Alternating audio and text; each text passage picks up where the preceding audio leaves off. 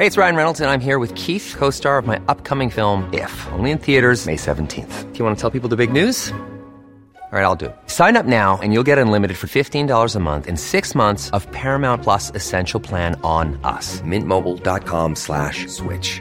Upfront payment of $45 equivalent to $15 per month. Unlimited over 40 gigabytes per month. Face lower speeds. Videos at 480p. Active Mint customers by 531.24 get six months of Paramount Plus Essential Plan. Auto renews after six months. Offer ends May 31st, 2024. Separate Paramount Plus registration required. Terms and conditions apply if rated PG.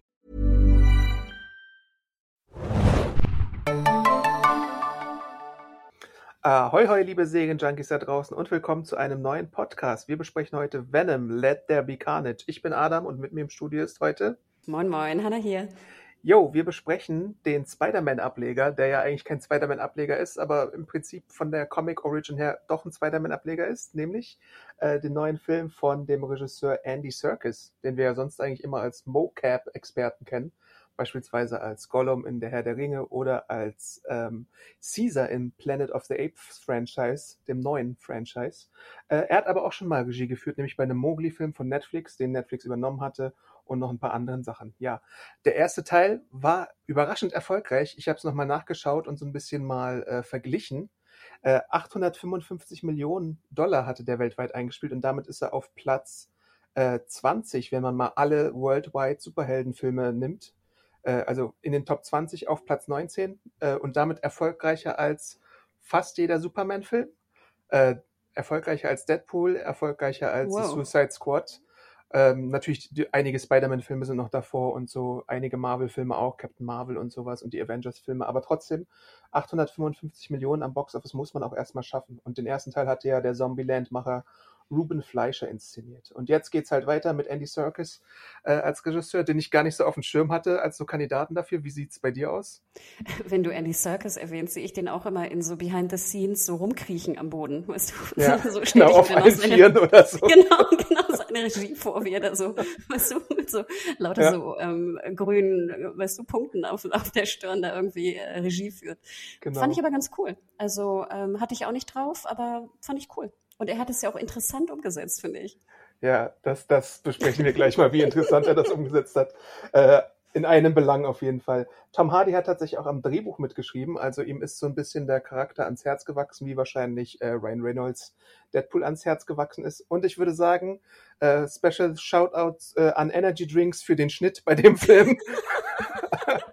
Äh, also was da abgeliefert worden ist, das ist schon, das ist äh, nicht mehr heilig, aber es macht irgendwie auch die Faszination dieses äh, Sequels aus, finde ich. Ich war erschöpft. Also als der PV kam, war ich wirklich erschöpft. Ähm, es, es hat mich echt gestresst ein bisschen. Äh, man muss dazu sagen, mit 90 Minuten ist der Film einer der kürzesten Superheldenfilme der jüngsten äh, Vergangenheit, würde ich so sagen. Sonst hast du ja tatsächlich, ich glaube, Eternals wird fast drei Stunden sein. Oh James, James Bond war ja auch drei Stunden, Fast and Furious auch so zwei, drei Viertel und auch so Avengers Endgame natürlich zweieinhalb Stunden und äh, einige Marvel-Filme und äh, natürlich der Rekordhalter immer noch Zack Snyder's Justice League mit seinen fast vier Stunden oder vier Stunden, je nachdem, ob es jetzt NTSC ist oder nicht. Aber sie tendieren dazu lang zu werden und Venom ist da mal eine Ausnahme und äh, Brisk 90 Minuten, was man auch merkt, weil es keinerlei Übergänge zwischen den Szenen gibt, sondern von einem Moment zum nächsten gehetzt wird. Wahnsinn. Du, genau, du hast gesagt, eine, eine Palette Red Bull hatte er da. Äh, ich kann mir auch gut vorstellen, dass da andere Drogen im Spiel waren. Ja bisschen Ecstasy oder so, äh, keine Ahnung. Aber auf jeden Fall, äh, solche, solche, man, man, man verschenkt einfach keine Zeit, sondern haut ein Ding nach dem nächsten aus. Hier ist ein Handlungsort, da passiert irgendwas. Aha, Carnage, oh ja, hier, Shriek, okay, Origin Story äh, abgehakt, äh, gut, äh, Kirchenszene, na gut, äh, fertig, abspannen, okay, los geht's, raus damit, Jungs. Ja, das Einzige, wo es mich nicht gestresst hat, war dann, als wir zum Ende hinkommen, wo wir nachher ja auch im Spoiler-Teil drüber reden werden. Aber dann dachte ich mir so, hey, super, wir müssen jetzt nicht irgendwie eine Stunde Endkampf sehen, sondern der wird wahrscheinlich innerhalb von maximal zehn Minuten abgehandelt sein. Und genau so war's. Ja, ganz genau so war's. Ähm, aber ich möchte vielleicht noch mal kurz ein bisschen äh, auf die Comic Origins der Figur eingehen, weil ähm, ist ja auch faszinierend, finde ich, äh, warum Venom denn so erfolgreich ist, äh, habe ich mich ja gefragt mit den 855 Millionen. Und der zweite Teil hat ja auch zum Startwochenende schon 90 Millionen gemacht in den USA und äh, ist jetzt auf dem Weg, wahrscheinlich wieder ähnliche gute Erfolge zu feiern, auch in äh, Covid-Zeiten. Ähm, sein Debüt hatte die Figur so in den 80er Jahren in dem äh, Crossover Secret War, ähm, beziehungsweise Secret Wars. Es gibt ja Secret War und Secret Wars, aber damals war es noch Secret Wars Äh, und da äh, feierte erstmal das schwarze Spider-Man-Kostüm äh, sein Debüt. Ähm, das ist, glaube ich, bei mir und meiner Generation so eines der beliebtesten Spider-Man-Kostüme insgesamt. Dieses einfache schwarze Kostüm, wo eine weiße Spinne drauf ist. Davon habe ich auch T-Shirts gehabt und so, habe die Figuren gesammelt und all das. Und dann irgendwann in Amazing Spider-Man 299 und 300 äh, wurde dann die Figur Venom eingeführt, so als hulkiger Widersacher von Spider-Man, der dann dieses schwarze Kostüm übernommen hatte mit einer Alien Origin aus dem Weltall und dann äh, Spider-Man und seiner damaligen Freundin Mary Jane äh, das Leben schwer gemacht hat. Äh, in Amazing Spider-Man 361 folgte dann Carnage als Ableger von Venom. Äh, Cletus Cassidy, den wir jetzt auch im Film kennenlernen, gespielt von Woody Harrelson, machte da sein Debüt und zwischendrin gab es Miniserien mit Venom, ganz viele, weil er irgendwann sich vom Schurken zum Antihelden äh, gewandelt hatte und seit den 90ern äh, gibt es dann teilweise verschiedene Hosts von Venom. Also neben Eddie Brock, den wir jetzt aus dem Raimi-Film kennen und den wir mit aus den Tom Hardy-Filmen kennen, äh, gab es zum Beispiel auch noch in den Comics äh, Flash Thompson, den ihr aus den Spider-Man-Filmen kennt. In den neuen Spider-Man-Filmen ist es der, der dauernd äh, blockt oder vloggt. Oder auch Mac Gorgon, der der Skorpion war. Äh, das sind äh, weitere Venom-Hosts sozusagen in den Comics. Blockt und, wie Blogger oder blockt wie Blocken? Ich meine eher Vlog, also Vlog. Der hat ja immer draufgehalten und Ach bei so, Instagram. Vlog. Ah, okay. Genau. Ja, da habe ich mich ein bisschen versprochen, aber es ist ja auch sehr nah dran, das Wort. Genau. Ja, und, und Venom insgesamt hat sich dann als sehr populäre Figur auch in den Comics herausgestellt und wahnsinnig viel Merchandise auch abgesetzt. In der Zeichentricksäge aus den 90ern kam er vor, in zahlreichen Videospielen kam er vor, in eigenen Serien kam er vor. Und ich glaube deswegen, weil jetzt auch der Sweet Spot erreicht ist zwischen Ende der 80er, Anfang der 90er. Und wenn du jetzt so diese 25, 30 Jahre hinzurechnest, hast du halt diese äh, Zielgruppe, die damals mit der Figur aufgewachsen ist, die dann jetzt ins Kino rennt. So zumindest meine These. Ich muss gestehen, ich war äh, damals, als der erste Film im Kino lief, auch im Kino, also privat, gar nicht PV-mäßig. Und es war, weiß nicht, ein wahnsinnig schöner Abend und wir haben uns ziemlich gut amüsiert, obwohl ich den jetzt nicht unbedingt super fand, den ersten Teil. Und trotzdem hatte ich Spaß im Kino. Also und ich glaube fast so ein bisschen, dass das vielleicht auch transportiert wurde dann im Word of Mouth oder so, dass viele meinten so, hey, äh, muss nicht, aber ist irgendwie doch amüsant und mal was Neues und anderes. Und so habe ich den irgendwie wahrgenommen, den ersten Venom. Das ist tatsächlich, glaube ich, eine gute Quintessenz, wie die Venom-Filme denn so sind und aufgenommen werden. Würde ich auch sagen, für 0815 Zuschauer ist es jetzt kein großes Gefühlskino oder sowas. Es ist jetzt kein, äh, weiß ich nicht, Joker oder sowas in der Richtung, dass es irgendwie anstrengend, äh, aber eine Tour de Force ist. Es ist jetzt aber auch kein, ähm, weiß ich nicht, so ein Deadpool oder so, wo dann halt, na gut, Witze werden hier auch äh, in Dauerfeuer äh, geliefert, aber es ist irgendwo in der Mitte zwischen denen. Es ist kurzweilig, aber ich finde, beide Filme, das kann man jetzt, glaube ich, schon als Kurzfazit vorwegnehmen, äh, sind jetzt nicht die allergrößten Würfe, aber sie sind trotzdem unterhaltsam immer. Es gibt aber immer noch gewisse anstrengende Faktoren, die äh, dabei sind, wenn man den Film guckt. Also dieses ganze ähm, Venom ist in Eddie Brocks Gedanken und seine Stimme im Hintergrund hat ja so ein bisschen was, äh, was schizophren erscheint oder äh, anstrengend sein kann, weil du halt diese Stimme immer omnipräsent hast. Für Eddie muss es ja extrem anstrengend sein, mit Venom quasi zusammenzuleben. Und das sieht man ja in den Filmen immer wieder, dass es die internen Struggles gibt. Äh, auch in dem zweiten Teil gibt es jetzt eine Szene, wo die die Wohnung auseinanderlegen zum Beispiel.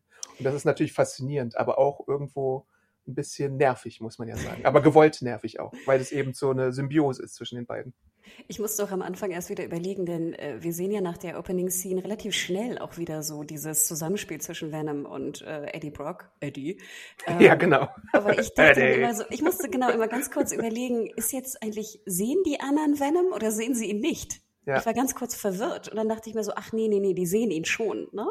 Aber ähm, das, da musste ich erst noch mal kurz drüber nachdenken. Ähm, also sie sehen ihn immer, wenn er so rausragt, ne? Genau. Aber wenn, wenn Eddie alleine irgendwo ist und äh, er natürlich undercover ist, dann sehen sie ihn nicht und sie hören ihn, glaube ich, auch nicht. Ähm, Deswegen ist es ja immer so ein bisschen anstrengend, wenn, wenn da zum Beispiel eine Gefängnisszene ist, wo er dann von jemandem äh, eingewiesen wird, aber Venom gleichzeitig mit ihm spricht, dann wissen die anderen ja nicht, dass jemand gerade mit ihm spricht. Und das ist so ein bisschen auch äh, der Reiz an dieser ganzen Sache. Ich finde, was mir sehr gut gefallen hat, äh, jetzt im zweiten Teil, war die Stimme von Venom. Und ich habe die Stimme aus dem ersten Teil nicht mehr so genau im Kopf, aber ich hatte das Gefühl, dass jetzt in dem zweiten Teil sie sehr, sehr geil war. Und gerade, wie gesagt, dieses, und ich glaube, Tom Hardy spricht sie ja auch selber. Ja. Und ich finde, es hat wahnsinnig gut funktioniert. Und ich hätte eigentlich fast gerne nur Monologe gehört von Venom manchmal. Mich erinnert sie halt sehr stark an äh, Tom Hardys äh, The Dark Knight Rises Stimme. Da musst du, vielleicht solltest du den nochmal gucken, ein bisschen drauf achten. Ja, man versteht so dieses, ihn. Ja, man, äh, genau, man versteht ihn. aber auch nicht hundertprozentig, muss man ja auch dazu sagen. Man versteht Tom Hardy, glaube ich, in seinen Filmen nie hundertprozentig, weil er immer irgendwie was Interessantes oder Weirdes mit seiner Stimme macht.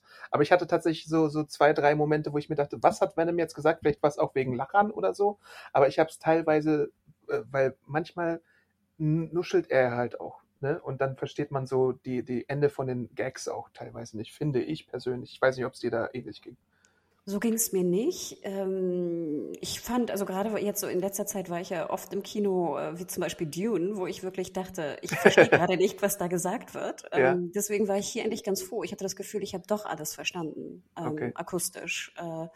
Aber ja, also stimmengewaltig ist es auf jeden Fall auf allen Ebenen. Und ich glaube, das ist vielleicht auch ein kleiner Punkt, der diese, diesen, diesen Stressfaktor da auch so gibt, ne? weil ja auch Eddie die ganze Zeit gestresst ist davon. Ja, genau. Ne? Ja. Und Venom ist sowieso irgendwie hyperaktiv. Und dann noch dieser Schnitt dazu, also das Tempo ist halt Wahnsinn, ähm, das kommt halt alles irgendwie zusammen und dann wird es halt so sehr unübersichtlich, meiner Meinung nach. Und hier in dem zweiten Teil konzentriert man sich auch noch ein bisschen mehr gefühlt auf die Buddy-Comedy-Aspekte, würde ich sagen. Äh, man hat sich so ein bisschen aneinander gewöhnt anfangs und äh, lebt halt damit, dass äh, ein Alien in, in Eddie quasi drin ist.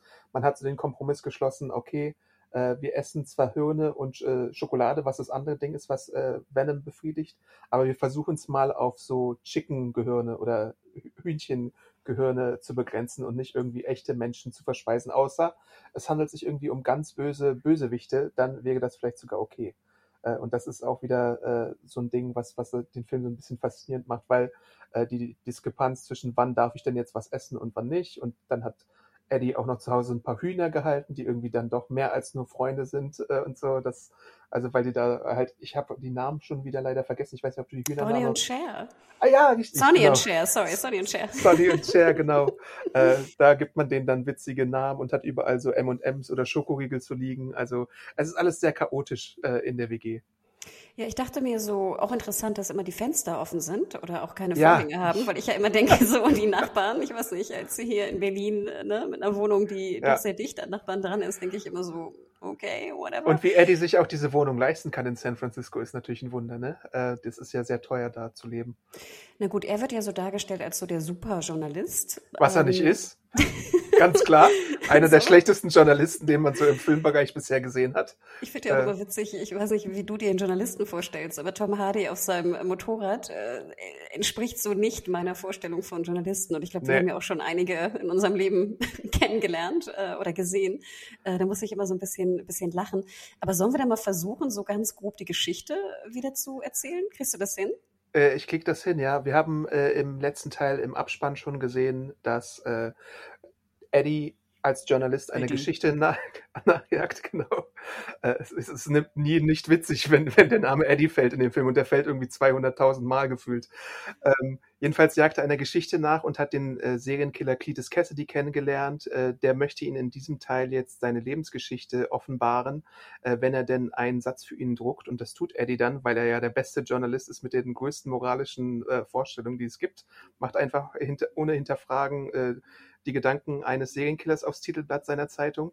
Äh, und dann äh, erfährt er später durch einen Brief, dass äh, Cletus Cassidy hingerichtet wird und wird dann zu ihm geschickt, äh, landet in seinem Gefängnis und dabei kommt es zu einer Streiterei, wo ein bisschen Blut fließt von Eddie, was Cletus Cassidy dann zum Schurken Carnage macht. Und nebenbei erfahren wir auch ganz am Eingang des Filmes, dass äh, Cletus Cassidy eine Liebschaft hatte, von der er getrennt wurde. Beide sind so in Vollzugsanstalten äh, beziehungsweise Nervenheilanstalten und äh, es geht ihm jetzt darum, dass er wieder vereint wird mit seiner Liebschaft Francis, äh, auch bekannt als Shriek. Und äh, Eddie ahnt nicht, dass was er angerichtet hat, äh, nämlich einen Spross namens Carnage quasi äh, in die Welt geschafft zu haben und nun muss er ihn aufhalten. Aber es gibt auch ein bisschen Beef zwischen Venom und Eddie und ihre Wege trennen sich kurzzeitig mal. Also muss alles daran getan werden, dass sie äh, wieder zusammenkommen und Carnage aufhalten können. Und das war es eigentlich auch, oder? Ich würde sagen, mehr ja. passiert nicht. Ja.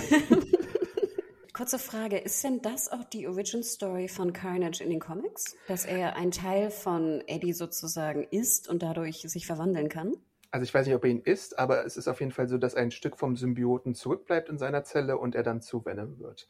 Äh, die Origin Story ist relativ ähnlich. Ich weiß nicht mehr genau. Ich glaube nicht, dass Francis in der Carnage Original Story ein Teil ist, aber sie ist auf jeden Fall eine Wegbegleiterin von äh, Carnage, vor allem in der Storyline Maximum Carnage, die so ein riesiges 90er Jahre Crossover war, wo die ganzen Venom, Carnage, Spider-Man Serien äh, auf so, weiß ich nicht, wie viele Teile das waren, extrem viele. Ich glaube so zwölf 24 Teile oder so äh, erzählt wurden, wo dann wöchentlich irgendwie ein neues Comic rauskam und da spielte Shriek eine äh, relativ große Rolle.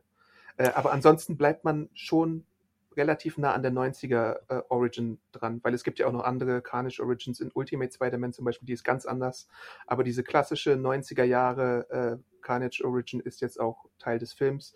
Ein bisschen weniger blutlastig, weil es ein PG-13-Streifen ist. Ähm, und er ist mehr Serienkiller noch im Comic als jetzt hier in der, äh, in der Filmadaption, weil er da hauptsächlich seine Familie umbringt. Ähm, aber ja, sonst ist man relativ nah dran. Diese PG-13-Geschichte war ja im ersten Teil auch ein großer Kritikpunkt. Ich fand, da fiel es auch extrem auf. Jetzt im zweiten Teil hatte ich halt mehr das Gefühl, dass Venom eher eine Komödie ist. Oder mhm. so eine, so eine Rom-Com-Buddy-Cop-Komödie. Deswegen fand ich, war hier der 13er absolut okay. Ging es dir ähnlich oder war das nur so meine persönliche Meinung? Mir ging es ähnlich. Das, ich glaube, die äh, Fans wünschen sich manchmal, dass es ein bisschen heftiger zugehen würde, aber in den Comics ist es halt auch so eine Art PG-13-Ranking äh, oder Rating, äh, was du da in den normalen Mainstream-Comics findest. Wenn du eine Spider-Man-Geschichte hast, dann hast du in den seltensten Ausnahmefällen ein R-Rating. Es gibt, glaube ich, ein oder zwei Spider-Man-Comics überhaupt, die nur ein R-Rating haben, weil Marvel sehr protektiv ist, was Spider-Mans Darstellung angeht. Natürlich hast du dann bei Venom so, so ein paar andere Sachen, wenn es nur Venom ist und Spider-Man nicht involviert ist, aber so super blutig wird's da nie. Und deswegen verstehe ich so den Wunsch nicht so ganz. Ähm, kann es aber irgendwo nachvollziehen, dass man so als, wenn man die Comics nicht kennt, diesen Wunsch hat, dass es irgendwie R-Rating und F-Bombs gibt. Aber ich finde es total ausreichend. Aber als ich jetzt den Film gesehen habe, hatte ich teilweise ein bisschen den Eindruck, wegen des Editings auch und des Schnitts, äh, entweder ist da, gab es eine R-Rating-Fassung des Films und es wurde alles weggeschnitten, oder man hat halt äh, bewusst diese Art der Schnittweise genutzt, um das ein bisschen frenetischer und chaosartiger zu machen da bin ich mir noch so ein bisschen unsicher, wie das äh, abgelaufen ist. Ich dachte, man hat es bewusst gemacht. Also gerade so diese, diese Momente, wo dann Venom dazu hingeht, irgendwie einen Kopf abzubeißen oder so. Ne? Das mhm. sind ja, glaube ich, so die, die bekanntesten ähm, äh, Geschichten, die da irgendwie einen 18er hätten bekommen können. Ich fand, das klappte hier ziemlich gut, weil durch diesen gestressten Schnitt hatte ich nicht das Gefühl, ich vermisse die Kopfabhack-Szene, was mhm. ich fand, ich beim ersten Teil sehr viel auffälliger fand.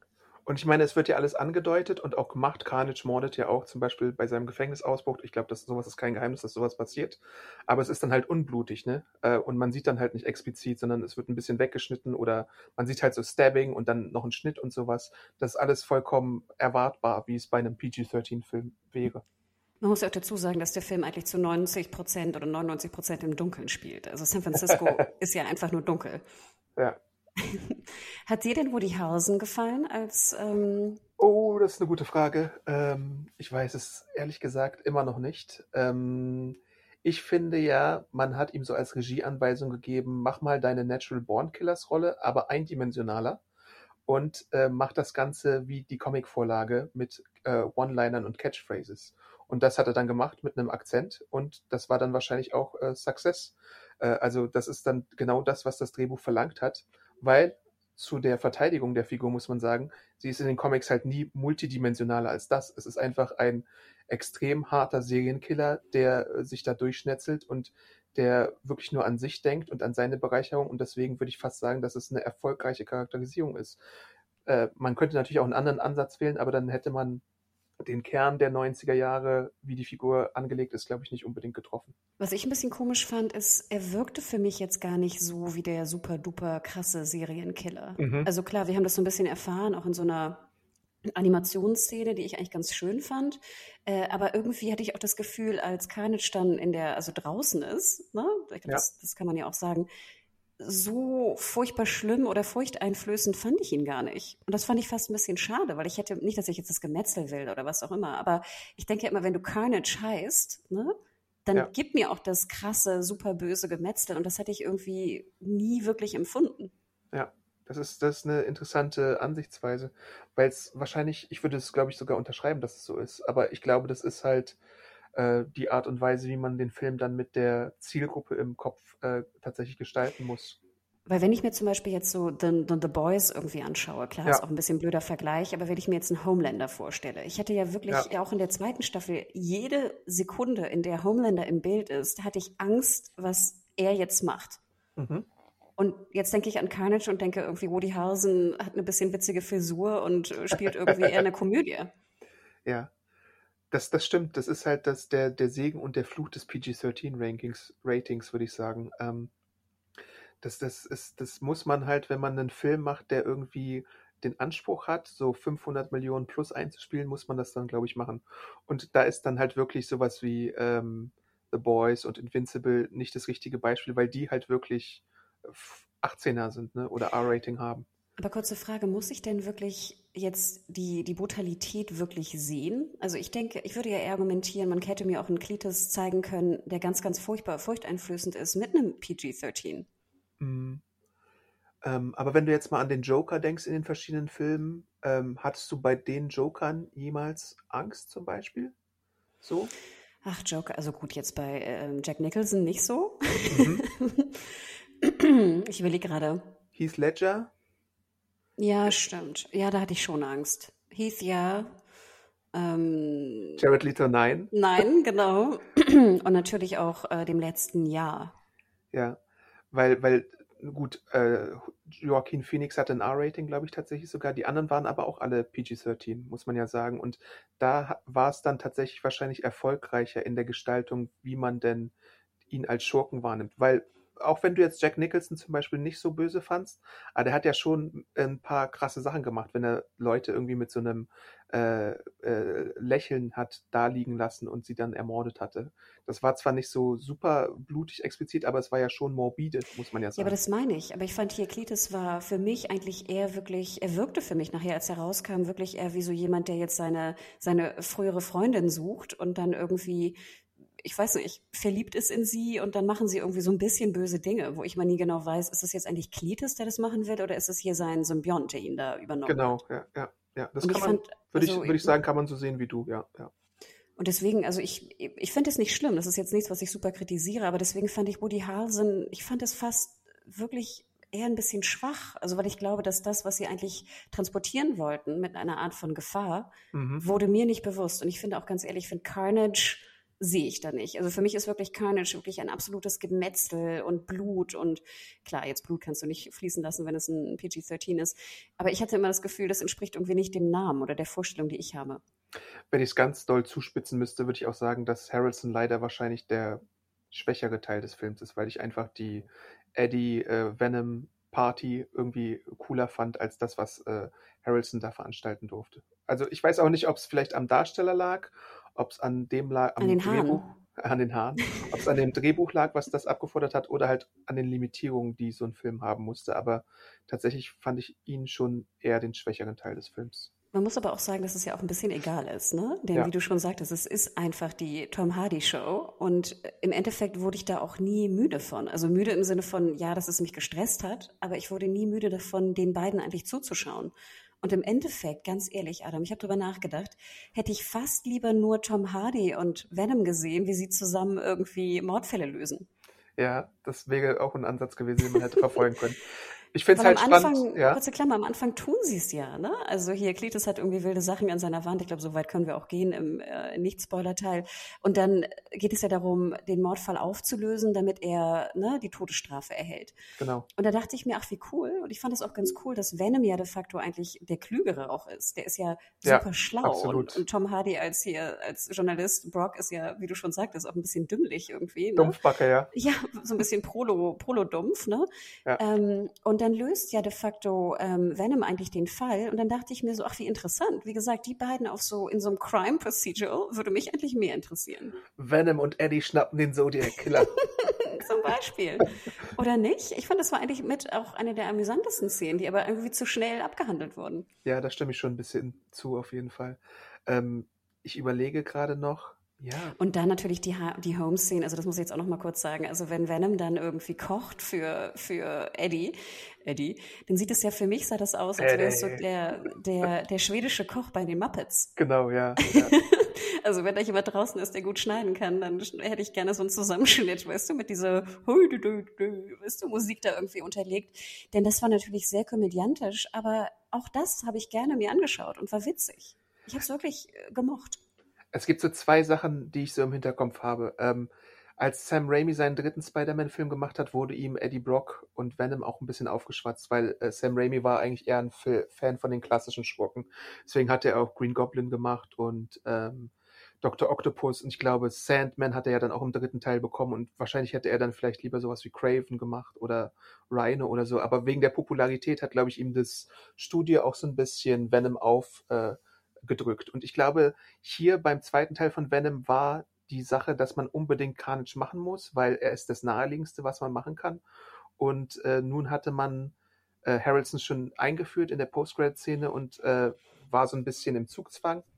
Äh, aber wie du schon richtig sagst, ähm, ist er tatsächlich der uninteressanteste Teil des Films, weil die Buddy-Comedy-Dynamik einfach so witzig ist und stark und dass man sich halt wünscht, dass man davon mehr sehen äh, würde. Aber gleichzeitig muss man halt äh, Carnage abhaken und im Spoiler-Teil kommen wir auch nochmal zu einer, zu einer Sache dazu, äh, wie das äh, gemacht wird, würde ich sagen. Äh, und natürlich hast du gleichzeitig auch wieder, weil es so erfolgreich ist, jetzt, ohne zu viel zu verraten, auch Sequel-Bait wieder in dem äh, Teil drin. Ähm, es ist alles ein bisschen äh, kompliziert, dass man halt so gewisse Sachen einfach aus Druck und so machen muss. Und das ist vielleicht ein bisschen der Fallstrick, in den der Film dann reingerät. Vielleicht noch eine Geschichte, die ähm, große Liebe, die jetzt also äh, Cletus da irgendwie suchst, wird ja gespielt von Naomi Harris, ne? Ich glaube, sie heißt Shriek oder so, ne? Kann Shriek, ja, ja. Und ich war ja ganz froh, dass ich endlich mal wieder Naomi Harris sehe, die was sagen darf. Denn ich war ja nicht besonders angetan von ihrer Rolle in dem letzten Bond, wo sie ja, ich glaube, zwei hey. Worte hat äh, sagen dürfen und ein bisschen rumstehen dürfen und mehr nichts, äh, nicht mehr tun dürfen. Und hier muss ich sagen, dass sie mir auch ganz gut gefallen hat. Ich aber trotzdem auch ein bisschen schade fand, dass ich diese, diese Liebesbeziehung zwischen den beiden war mir auch ein bisschen zu dünn. Aber ich würde dir da auch recht geben, dass einfach auch zu wenig Zeit war und zu wenig Interesse, das irgendwie noch mal ein bisschen auszuarbeiten. Aber vielleicht nur generell ne, Naomi Harris, ich bin immer froh, sie zu sehen und war dankbar, sie mehr zu hören als bei Bond. Die beiden waren ja in den Comics tatsächlich auch schon Harley und Joker, bevor es Harley und Joker gab. Äh, das ist so ein interessantes kleines Fun Fact. Ähm, weil Harley wurde ja in der Animationsserie eingeführt 1992 und die auch so rund um in dem Dreh, aber haben halt sehr viel mehr gemacht. Äh, ja, Naomi Harris war okay. Ähm, sie wurde halt auch so ein bisschen als, äh, äh, wie nennt man das? als Ryan Reynolds here from Mint Mobile. With the price of just about everything going up during inflation, we thought we'd bring our prices down. So to help us, we brought in a reverse auctioneer, which is apparently a thing. Mint Mobile unlimited premium wireless. Ready to get 30, 30, bit to get 30, bit to get 20, 20, 20, bit to get 20, 20, bit to get 15, 15, 15, 15 just 15 bucks a month. So, Give it a try at mintmobile.com/switch. slash $45 up front for 3 months plus taxes and fees. Promo rate for new customers for limited time. Unlimited more than 40 gigabytes per month slows. Full terms at mintmobile.com. Naja, sie hat eine bestimmte Rolle im Film. Ich glaube, da sprechen wir dann im Spoiler-Teil nochmal drüber. Ähm, ansonsten. Sonst können wir, glaube ich, auch schon zum Fazit kommen, würde ich fast sagen. Ich es, gibt sagen. Noch, es gibt noch einen Polizeicharakter, gespielt von äh, Stephen Graham. Äh, Ein Detective, verlorener Wallback-Bruder. Detective Mulligan, äh, zu dem habe ich auch noch was im Spoiler-Teil zu sagen. Und dann gibt es natürlich noch äh, Michelle Williams als Anne und Dr. Dan Lewis, äh, gespielt von Reed Scott, äh, der ihr Lebensgefährte ist, die dann auch so ein bisschen in ein bisschen in diese Schnitzeljagd und so äh, nach Carnage involviert werden, was irgendwie ganz putzig ist teilweise, aber ähm, naja, ja, wobei, also ganz, ich fand ja Michelle Williams auch mit das, das schwächste Glied so ein bisschen im, äh, im ersten Teil. Auch die Chemie zwischen beiden sehe ich null. Also, dass jetzt irgendwie Eddie Brock und, und ihr Charakter da irgendwie jemals eine Beziehung zusammen hatten, ist äh, abstrus für mich geradezu. Ähm, ich muss aber sagen, dass sie mir hier im zweiten Teil fast besser gefallen hat, weil ich hatte das Gefühl, Michelle Williams hat einfach da so ihren Job gemacht, hatte Spaß dabei und ist wieder gegangen, so ungefähr. Ja, Paycheck äh, Williams. Ja. Was ich ja auch absolut verstehen kann, aber sie wirkt, als ob sie auch so ein bisschen mehr Spaß hatte jetzt im zweiten Teil, habe ich das Gefühl. Das würde ich, ich unterschreiben, ja. Und die Date-Szene, muss ich auch sagen, fand ich auch ein bisschen witzig. Also ich glaube, da habe ich noch am meisten irgendwie gelacht. Ähm, aber ja, wenn jetzt Leute draußen sind, die Michelle Williams abgöttisch lieben und deswegen den Film gucken soll, würden, dann äh, entspricht das, glaube ich, nicht dem Repertoire einer Michelle Williams normalerweise. Ja. Gut, dann würde ich sagen, wir fanden Fazit, Kurzfazit schon mal. Kurzfazit. Ich fand ihn, komischerweise hat er mir persönlich weniger gefallen als der erste Teil, obwohl, wenn ich versuche, ihn neutral zu betrachten, ich ihn eigentlich besser fand als den ersten Teil. So bin ich so ein bisschen verwirrt. Ich hatte an dem Tag einfach überhaupt keinen Spaß an Venom 2. Ich weiß nicht genau warum. Mir gefällt diese, diese Body-Comedy zwischen Tom Hardy und Venom. Ich mochte seine Stimme. Ich mochte, dass er kurz war, auch wenn er meiner Meinung nach zu kurz war. Trotzdem hatte ich weniger Spaß als beim ersten Teil. Und ich kann noch nicht genau definieren, woran es lag. Ähm, aber ja, so ist es leider. Hm. Äh, ich war schon unterhalten, äh, aber nicht blendend unterhalten, muss ich sagen. Es ist äh, irgendwo vom Spaßfaktor her für mich angesiedelt unter den Deadpool-Filmen und unter The Suicide Squad von James Gunn zum Beispiel, die ja dann beide auch R-Ratings hatten, wobei das ja, wobei mir das ein bisschen egal ist, ob die jetzt ein R-Rating hatten oder nicht. Äh, gewisse Elemente haben mir halt, äh, sind halt wirklich anstrengend, das haben wir ja, glaube ich, schon ausgeführt. Ähm, aber diese Buddy Cop-Sache hat mir sehr gefallen und diese eine Millionenfachen äh, äh, an den werde ich mich äh, äh selten satt hören. Chickens. Äh, ich bin jetzt auch irgendwo, genau, Chickens, Brains. Ich bin jetzt auch irgendwo, wenn ich das bewerten, bewertet habe, das könnt ihr auch ja in meiner Filmkritik äh, auf Serienjunkies.de nachlesen, bei 3,5 äh, Brains gelandet äh, von 5, glaube ich. Äh, ist, ist schon kurzweilig, man könnte auch 3 geben. Das ist so, so Middle-of-the-Road-Film, den man sich mal angucken kann, aber den man dann auch schnell vergessen hat. Äh, er macht aber noch so ein paar interessante Sachen für Fortsetzung und vielleicht auch für äh, weitere Filme mit äh, anderen Charakteren, die aus dem Venomverse kommen könnten. Und da sprechen wir gleich im Spoiler-Teil nochmal ein bisschen drüber. Also schaut den Film oder so, oder lasst euch halt spoilern, aber wir gehen jetzt drüber und sagen, Eddie, Leute, die Glocke, Eddie.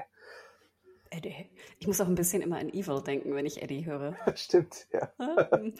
Ich glaube, schaffen wir es, dass wir in jedem Podcast Evil erwähnen, zumindest einmal. Vielleicht. Mal sehen. Oder The Last of Us 2. stimmt.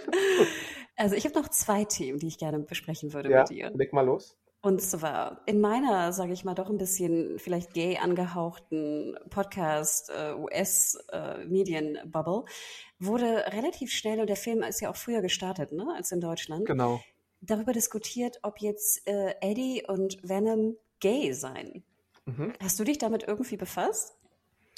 Ähm, es gibt ja eine Szene, in der sich die Wege getrennt haben von Eddie und ähm, Venom und Eddie geht dann irgendwann auf so eine sehr LBGTQI Plus Party und äh, hat, lebt sein bestes Leben quasi, weil er da aufgenommen wird und so sein kann, wie er äh, sein möchte, in seinem großen Symbiotenwesen äh, quasi und da auch von denen offen äh, angenommen wird. Und ich glaube, das ist so ein bisschen die Szene, die manche da äh, gerne in, in diese Richtung lesen. Kann ich auch total nachvollziehen. Ähm, die Figuren selbst, die Symbioten, lese ich in den Comics meistens als asexuell würde ich sagen, tatsächlich. Wobei es auch so ein paar Instanzen gibt, wo es äh, weibliche Symbioten gibt, wenn es denn die Hosts auch sind. Also Scream gibt es dann zum Beispiel und ich glaube, einer heißt auch Poison. Und wir sehen ja auch in beiden Filmen kurze Szenen, wo Anne äh, mal den Venom überstreift und dann so ein sexy Venom ist, der mich dann ein bisschen verwirrt, äh, weil ich den heiß finde. Ähm,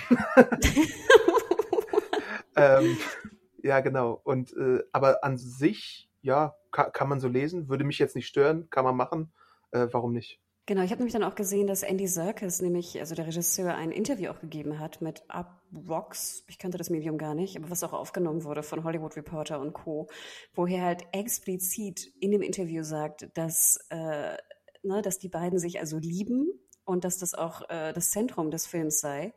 Um, ähm, and that is a love affair, ne? a central love affair. Und kann man natürlich auch so, also ich bin, ich finde, man kann ja auch immer Love Affair so ein bisschen auch deuten, vielleicht bei Freundschaft. Also gibt es auch eine Freundschaft mit Liebe, wo mhm. ich sagen würde auch immer ja. Aber es ist doch, glaube ich, recht eindeutig, dass hier Circus auch so eine Art äh, sexuelle Liebesaffäre da irgendwie draus machen wollte. Und ich gebe dir recht, die, die Tanz- äh, oder Rave-Szene, die natürlich sehr ungay ist, also wenn man mal auf einer Gay-Party in Berlin war, denkst du, das ist jetzt irgendwie Kindergarten, was da gezeigt wird, mit irgendwie Leuchtstäben und, und Co. Aber PG-13. genau. Ähm, aber äh, natürlich ist ja auch das, er hält ja auch so eine Ansprache mehr oder weniger, ne? Ja. dass man sozusagen auch äh, Andersartigkeit akzeptieren sollte und ähnliches. Und je länger ich drüber nachdenke, muss ich auch sagen, dass ich fast gerne eine Liebesgeschichte zwischen den beiden gesehen hätte. Also nicht jetzt unbedingt irgendwas mit Tentakeln oder so, da bin ich raus. Aber weißt du, was ich meine? Ich, hätte, ich glaube, das hätte noch einen interessanten Twist gegeben. Ich bin mir sehr, sehr, sehr, sehr sicher, dass es Slash-Fiction zwischen Venom und Eddie online gibt. Äh, Regel 34 des Internets äh, besagt es, dass es das geben muss. Vielleicht habe ich sogar schon mal was ansatzweise gesehen, so Fanart-mäßig, dass die sich knutschen und so. Kann man alles machen.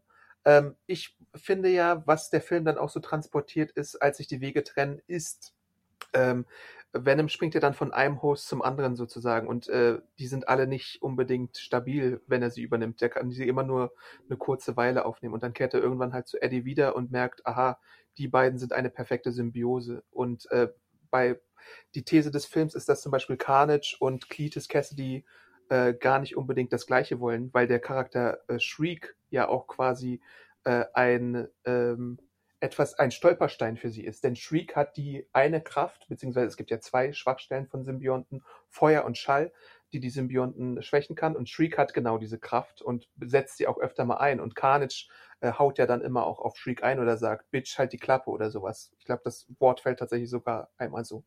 Und das fand ich interessant, weil äh, es ist so diese Symbiose. Man muss ja auch, wenn du, wenn du Venom und Symbiot bist, musst du ja auch wirklich äh, klicken miteinander. Und das versucht der Film halt zu machen. Und äh, Eddie nimmt halt all die komischen Merkwürdigkeiten von Venom so an, wie, wie sie sind und äh, profitiert natürlich auch davon. Wir sehen ja, dass er journalistisch davon profitiert, dass er ein bisschen äh, auch vielleicht in Liebesangelegenheiten davon mal profitiert hätte. Aber jetzt hat natürlich Anne auch den neuen Typen da an der Angel. Ähm, also eigentlich profitiert Eddie nur von Venom und ohne Venom ist er der totale Loser. Deswegen ist das so ein bisschen auch eine Lesart, äh, die ich da habe. Nochmal zu dieser Symbiont-Geschichte, genau, denn wir sind im Spoiler-Teil. Am Ende wirkt es ja auch so, als ob dann, genau, Woody Harrelson, ne, Cletus und Carnage eher auseinandergehen, ne? Ja. Und nicht, und nicht so symbiotisch, ne, zusammenarbeiten.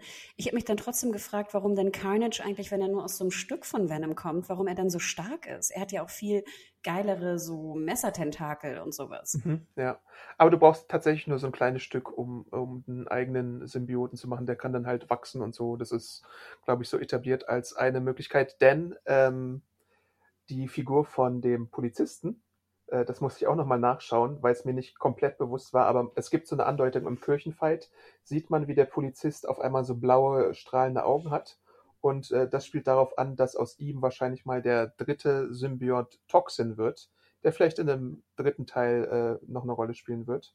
Und äh, bei Cletus und ähm, Carnage ist es halt auch so ein bisschen so, ähm, da musst du halt bedenken, Eddie hat als Mensch noch äh, Moral und überhaupt ein äh, Gewissen und so. Und bei Cletus ist es halt so, dass er pures It ist, also dass er dieses Serienkiller-Blut äh, in sich hat und deswegen sich auch nicht zurückhält und deswegen äh, sich anders manifestiert als Symbiot. Deswegen diese ganzen Tentakel und diese Guillotinen-Hände, die man auch aus den Comics kennt und so. Der hat einfach keine Skrupel. Ich fand ja auch diese Beziehung zwischen ihn und äh, ihm und Screech? Nee. Shriek. Shriek, so rum. Ja. Wie Shrek, nur mit I noch dazu. Shriek. Äh, das heißt ja auch, ne? So wie Kreischen oder so, ne? Genau. Ähm, fand ich ja ganz interessant, weil ich dachte, ach wie cool, der, der super Bösewicht, der super mächtig ist, hat jetzt äh, eine Liebschaft mit einer Frau, die ihm eigentlich Paroli bieten kann. Genau, ja, das fand ich auch gut. Ne? Also das finde ich ist ja auch selten. Sonst hast du dann immer so den Überbösewicht und dann seine Freundin oder Frau kann ihm natürlich nichts entgegenhalten, so ungefähr. Oftmals, oder? Habe ich das Gefühl? Ja. Und das fand ich eigentlich hier ähm, ganz schön. Wobei ich sagen muss, auch der Endkampf da in der Kirche, who cares, Adam, oder? Also, äh, ach. Ich das muss auch sagen, ich, ja. dass ich jetzt, dass Michelle Williams da noch mit ihrem Freund rumlief, fand ich war auch ein bisschen unnötig. Das fand ich ein bisschen süß, dass sie auch einmal kurz so, als sie ihn äh, in einer Szene retten, dann nochmal so von dem Symbioten äh, übergangen werden und so gestreift werden, dass sie kurz einmal noch äh, beide die mit ihm Kontakt hatten, fand ich irgendwie ganz süß, so als Idee. Äh, mein kleines ähm, Problem an der ganzen Sache in dem Showdown ist. Du hast jetzt Carnage eingeführt. Äh, es ist so neben Venom der zweitbeliebteste Symbiot äh, der 90er und eine sehr beliebte Schurkenfigur. Äh, und du machst jetzt etwas, was Filme vor allem in den 90ern gemacht haben und auch die frühen MCU-Filme. Also so, ich denke an Spider-Man von Raimi, äh, an äh, die Keaton-Batman-Filme, Schumacher-Batman-Filme und auch so frühe MCU-Filme, also Iron Man und Captain America und so. Nämlich, wir sind im Spoiler-Teil, deswegen sage ich es noch einmal explizit, Spoiler, Spoiler, Spoiler-Warnung. Äh, der Endkampf ist und Venom reißt Cletus Cassidy den Kopf ab.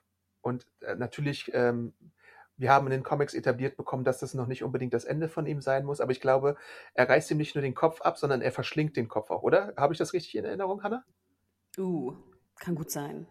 Jedenfalls hättest du damit Cletus Cassidy eigentlich aus dem Spiel genommen als Figur und du hast äh, einen der größten Widersacher von Venom nicht mehr. Natürlich kannst du jetzt argumentieren, na gut, in dem dritten Film möchtest du dich jetzt sowieso nicht wiederholen, du hättest Toxin, du hättest noch andere Symbiotengegner, du hättest etwas, was in der Post-Credit-Szene passiert, worauf ich gleich noch zu sprechen komme. Aber trotzdem finde ich das immer so ein bisschen kurzsichtig, wenn du den Schurken eines Films schon komplett nach dem ersten Film so sehr und eindeutig rausnimmst.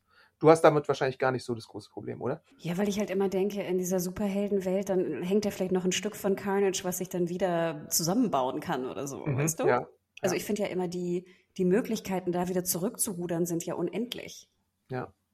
Aber ich finde halt, die Art und Weise, wie es hier gemacht würde, ist mehr als eindeutig, als, äh, also eindeutiger als in anderen Fällen. Also das ist ein bisschen schwerer, da zurückzurudern. Wobei du natürlich das Multiverse hast und so. Ja, ja und will ich Woody Harrelson überhaupt noch mal sehen?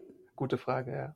Vielleicht hat er auch so einen One-Picture-Deal unterschrieben. Ne? Das kann ja auch sein, dass er irgendwie nur Bock auf einmal Carnage hatte oder so. Da gibt es ja gewisse Schauspieler, die irgendwie sich gar nicht für Sequels verpflichten lassen. So ein Ryan Gosling oder so zum Beispiel. Weil das hätte ich jetzt auch dumm gefunden, hätte er den jetzt irgendwie nur getötet und dann sehen wir am Ende noch, wie Carnage irgendwie nochmal atmet oder das Auge aufmacht oder so. Mhm. Äh. Ja. Hm. Aber es ist halt so ein bisschen so ein altmodisches Stilmittel, was ich so ein bisschen dachte, wir hinter uns gelassen hätten. Okay, aber wie gesagt, das nee, ist mir nicht aufgefallen. Sorry. Den zweiten Punkt, den ich noch ansprechen wollte, mhm. äh, wäre nochmal, was die, das Tempo angeht. Und ich ja. musste ja sehr lachen und ich glaube, du musstest auch ein bisschen lachen, weil ich ja eigentlich bei allem, was ich schaue, und das ist ja nicht zu wenig im Serien- und Filmbereich, ja. ungefähr zu 90 Prozent ja immer sage, ich hätte es gekürzt. Ja. Ich hätte es gekürzt, ich hätte das gekürzt, ich hätte das gekürzt, es hätte kürzer sein sollen. Und ich kam aus dem Kino und dachte, oh Gott, ich wünschte mir, es wäre ein Tick länger. Mhm.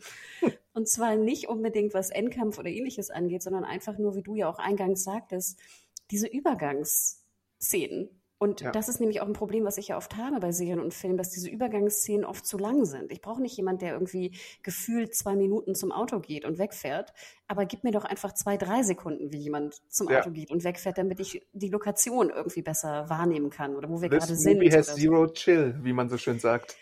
Und äh, da musste ich halt wirklich lange noch drüber nachdenken. Und bei allem, was ich dann danach noch gesehen habe, es ist ja auch schon eine Woche her oder so, seit wir in der PV waren, äh, nein, ich bleibe bei meiner Meinung, dass ich immer noch denke, ich würde vieles kürzen, dass aber diese Szenen, ich würde die Szenen nicht komplett kürzen, ich würde sie halt nur in der Länge kürzen.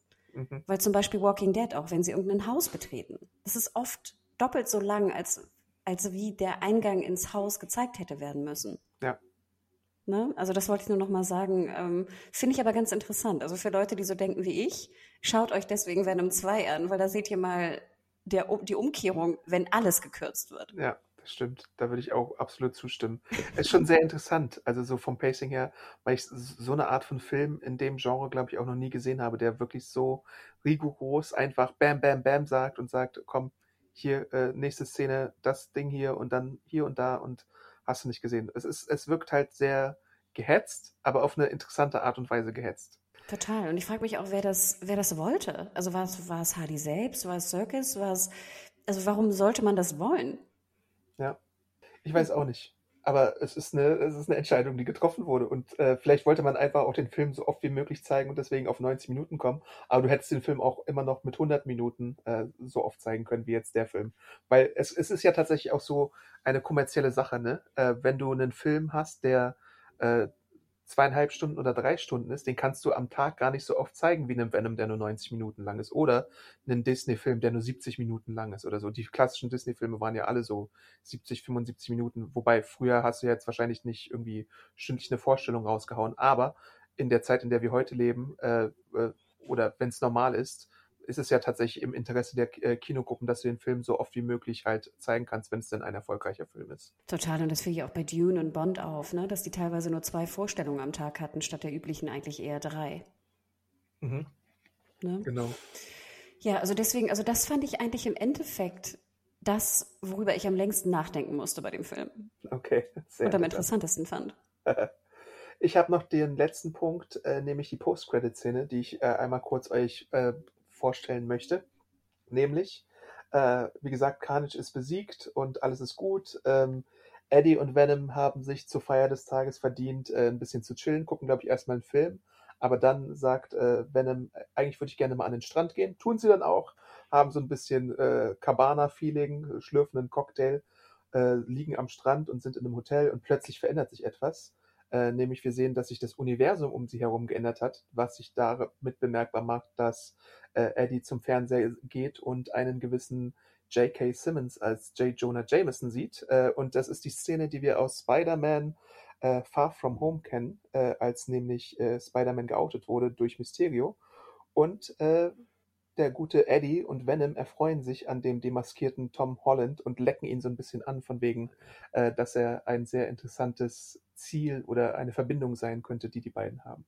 Äh, dazu muss man natürlich sagen, bisher haben die Venom-Filme unabhängig von Spider-Man gespielt, was sich am meisten daran bemerkbar macht, dass äh, Venom in dem Design her nicht die Spinne auf der Brust hat, die wir zum Beispiel auch in Sam Raimi's Spider-Man 3 gesehen haben oder in den klassischen Venom-Outfits und vielleicht ist das jetzt so der Versuch, ihn entweder in äh, Spider-Man No Way Home äh, reinzubringen oder in einen späteren Venom-Sequel vorzubereiten und äh, Hardy und Tom Holland aufeinander äh, treffen zu lassen. Ich bin sehr gespannt, welche Optionen sie da ziehen werden. Ich habe das geschaut und dachte, okay, heißt das jetzt, genau, wird Venom also im dritten Spidey drin sein? Da meintest du, glaube ich, eher nicht.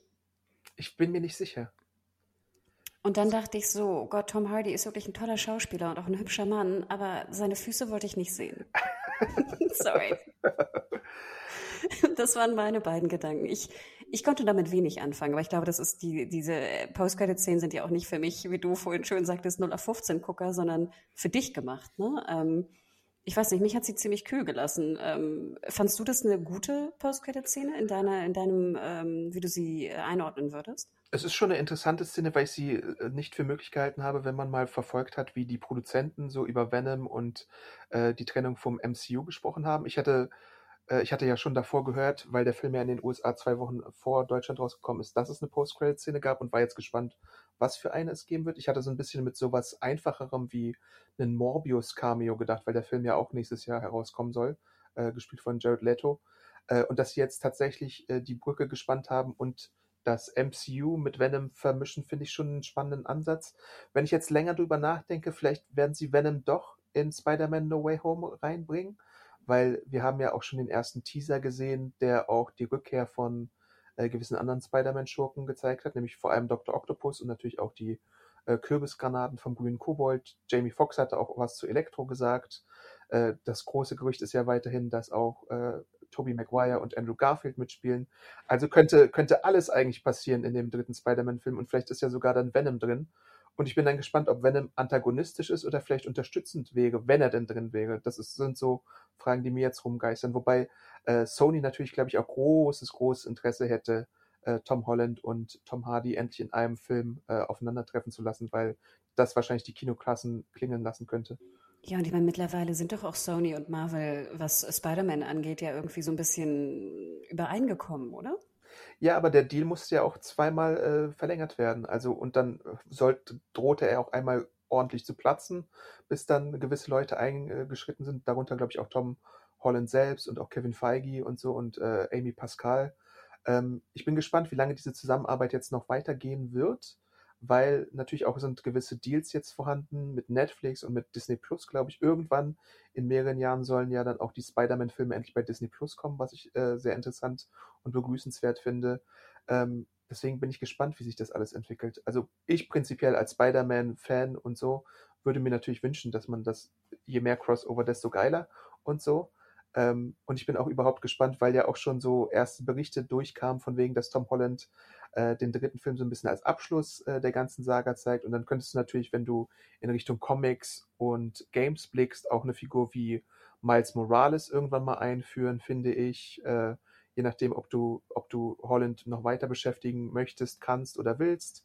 Äh, da sind so viele Optionen möglich, die man gerade machen könnte. Ja, das finde ich ja auch ganz spannend. Wo ich das Spiel noch spielen muss mit Miles Morales. Was? ja, I know, ich habe es hier liegen. Oh, sogar physisch. Ach, interesting. Okay, aber jetzt, okay, jetzt verstehe ich, was die Faszination auch daran ist. Also ich glaube, ich würde ja jetzt als totaler Noob favorisieren, dass ähm, Tom Hardy doch auftaucht im dritten Spidey und dass wir dann vielleicht einen neuen Spidey sehen, zum Beispiel Miles Morales in dem als Einführung in dem dritten Venom-Film. Mhm. Ja. So hast du es ja auch gerade gepitcht, ne? So ungefähr. Ja. Wäre ja vielleicht auch ein schöner Einstieg. Wobei meine größte Frage ist, und das ist so eine Lawyer-Frage. Ich hatte Kevin Feige einmal im Interview zu Thor The Dark World oder sowas. Und da hatte ich ihn mal gefragt, tatsächlich, äh, das ist auch schon Jahre her, ähm, werden wir eigentlich irgendwann mal Spider-Woman in den Filmen sehen oder sowas? Oder könnten wir Spider-Woman sehen? Und da meinte er, das wäre eine Frage für die Anwälte. Und nun frage ich mich, ob Miles Morales ähm, denn als Figur von Sony zählt, was ich, was ich eigentlich denke, oder ob er vielleicht als, wenn er denn eingeführt würde jetzt, nachdem die, weil er ja noch kein Live-Action-Debüt gefeiert hat, wenn er denn von Disney und Walt, äh, Marvel Studios eingeführt wird, ob er dann eine Disney-Property ist. Da bin ich mir halt gerade gar nicht so sicher, wie da die konkreten Besitzverhältnisse sind. Oder ob Disney wirklich für alle Spider-Man-Figuren die Rechte hat, was öfter mal so in Pressemeldungen Sony kolportiert wird. Genau, Sony, sorry. Was öfter mal so kolportiert wird, dass sie irgendwie so 500 Charakter, Charakterrechte hätten und so. Und es gibt ja auch immer noch so Gerüchte von wegen Amazon plant Spider-Man-Serien oder Spider-Woman-Serien und da ist ja auch noch viel am Köcheln im Hintergrund. Also ich bin sehr gespannt, wie diese ganze konfuse rechte Lage äh, weitergehen wird und ob wir da mehr sehen werden, weil es ja auch noch zum Beispiel die Into the Spider-Verse Filme gibt, die dann irgendwie ganz mühelos Spider-Gwen einführen können und verschiedene Spider-People aus äh, verschiedenen Universen. Und die sind ja auch alle in Sony-Hand. Ich dachte auch, dass sozusagen, wie auch bei X-Men und Co., dass dann bei Spider-Man Sony die Rechte hat, auch mit den Bösewichten und Co. Ne? Jetzt weiß ich nicht, hm. wie es mhm. natürlich ist, wenn der Bösewicht auch woanders aufgetaucht ist. Ja. Aber Spider-Woman war doch nur im Spider-Man-Universum, oder? Ja, also ja, in den Comics ist es halt, da kann halt jeder überall auftauchen, aber ich glaube, bei diesen Filmrechten ist es ein bisschen komplizierter. Es gibt ja immer noch diese eine Klausel, dass der Hulk keinen Solofilm haben darf, weil Universal die Rechte hat. Und die haben die Rechte auch viel länger als zum Beispiel ein Fox oder ein Sony das hatte. Deswegen bin ich da immer noch ein bisschen verwirrt, was das alles angeht. Aber Ach, es ist Hulk von den alten Filmen, ne? Genau, ja. Ach, interesting. Ja, also ich glaube, ich, ich wäre auch gern äh, Anwalt und würde mir da wirklich mal genau gern durchlesen wollen, weil ich hatte irgendwo jetzt neulich auch gehört, dass jetzt die Erben auch wieder klagen, ne? weil sie irgendwie genau, mehr, ja. mehr Geld haben wollen ne? von den ganzen Filmen, die da rausgekommen sind, was ich irgendwie auch verstehen kann. Ja, da geht es halt darum, ob es Work for Hire war oder nicht und äh, ob sie dann neu vergütet werden müssten oder ob die, äh, ob die quasi Hälfte Hälfte machen, was so Besitzanteile angeht. Und das ist wirklich auch noch spannend zu sehen, ob dann irgendwann Marvel und äh, Disney vielleicht äh, ein bisschen eingeschränkter sind, was so ihre äh, Charaktere angeht, die sie jetzt als super Millionen, Milliarden Cash-Cows haben. Ja, ich finde es aber noch interessant, sich vorzustellen, dass wann wurde diese Aufteilung gemacht? Irgendwie Ende der 90er oder Mitte der 90er? Welche Aufteilung meinst du? Die Aufteilung der Superhelden nach Studio. Ja, das war äh, Mitte der 90er, weil Marvel da äh, drohte, bankrott zu gehen. Stell mal vor, du warst jetzt am Tisch irgendwie für, für, ähm, für Marvel damals oder für Universal und meintest so, ah nee, Spider-Man wollen wir nicht, den wollen wir nicht, alles blöd, keiner will Superheldenfilme sehen. Ja. ne? Wo die Foxys dann sagten, okay, wir nehmen X-Men. Na gut. Ja, ne? Das, das stelle ich mir immer noch ganz interessant vor. Aber ja, okay. Wild. Ja, spannend, wie es da weitergeht. Also ich finde ja diese rechtliche Geschichte manchmal fast spannender als die Filme selbst. Ja, und mein Traum ist ja immer noch, es ist halt, ich weiß nicht, ob das umsetzbar wäre. Ähm, natürlich würde ich gerne Miles Morales als äh, Kinofilm auch sehen, weil ich großer Miles-Fan bin. So neben dem Spider-Verse-Animationskram. Aber so eine Disney Plus-Serie wäre doch auch mal was mit Miles Morales. Äh, ich hätte gerne tatsächlich mal eine Spider-Man-Serie und ich glaube, das wäre die Möglichkeit mit Miles Morales, dass du, er ist ja auch durch die Videospiele jetzt noch viel bekannter geworden und auch durch Animationsserien und sowas. Das wäre doch auch mal eine Möglichkeit, so einen Charakter einzuführen. Wahrscheinlich wäre das Budget bei Spider-Man noch mal höher als bei sowas wie jetzt Falcon and the Winter Soldier teilweise, wo du äh, sehr ruhige Szenen machen kannst. Aber du kannst dich ja dann auch zum Beispiel auf seine Familie und seine Nachbarschaft und sowas konzentrieren, wenn du wolltest. Und dann gibst du halt einmal pro Folge eine geile zehnminütige Action-Szene oder so. Das ist ja alles heutzutage möglich. Mal sehen, ob das irgendwann mal äh, passieren könnte. Hm. Ich bin jetzt ja auch erstmal gespannt auf Hawkeye, wie das wird. Ähm, ich kann es mir noch nicht so ganz vorstellen, sind aber, glaube ich, auch nur sechs Folgen, ne? Ja. Und dazu muss ich sagen, äh, ist der Comic Run, auf dem diese Säge basiert, mit einer meiner Lieblings-Comic-Runs die letzten 15 Jahre und ich hoffe, äh, dass es äh, sehr unterhaltsam wird. Naja, wir haben ja gesehen, dass auch äh, Why the Last Man vielleicht ein bisschen unglücklich war in der Umsetzung, was ja. meiner Meinung nach hätte anders gelöst werden können. Ja. Hm. Na Judy, aber dann ja, schreibt uns gerne an podcast.serienjunkies.de, wie äh, euch da die Entscheidung gefallen hat oder was ihr denkt, was äh, nach der Post-Credit-Szene, was das zu bedeuten hat. Und ähm, ja, wie gay jetzt also die Beziehung zwischen äh, Eddie und ähm, Phantom eigentlich sein sollte. Ich glaube, das sind eigentlich so die größten Fragen, oder? Ja. Und was ihr so von den, von den, von der Spider-Zukunft überhaupt noch möchtet wollt ihr Spider-Woman-Serien oder äh, andere Ableger? Seid ihr äh, aufgeregt, was äh, Morbius angeht? Und Craven der Hunter ist ja auch noch in der Mache. Äh, oder wollt ihr eigentlich lieber, dass Marvel Studios das äh, wieder übernimmt, was so die Marvel-Charaktere angeht? Das sind vielleicht noch so Fragen, äh, die in der Luft liegen. Ja, coolio. Und dann hören wir uns eventuell auch zeitnah wieder für ein Business-Thema. Ne? Müssen wir mal gucken, ja. ob wir das noch hinkriegen. Richtig. also macht's gut, ihr Lieben. Bleibt gesund. Ciao, ciao. Ciao.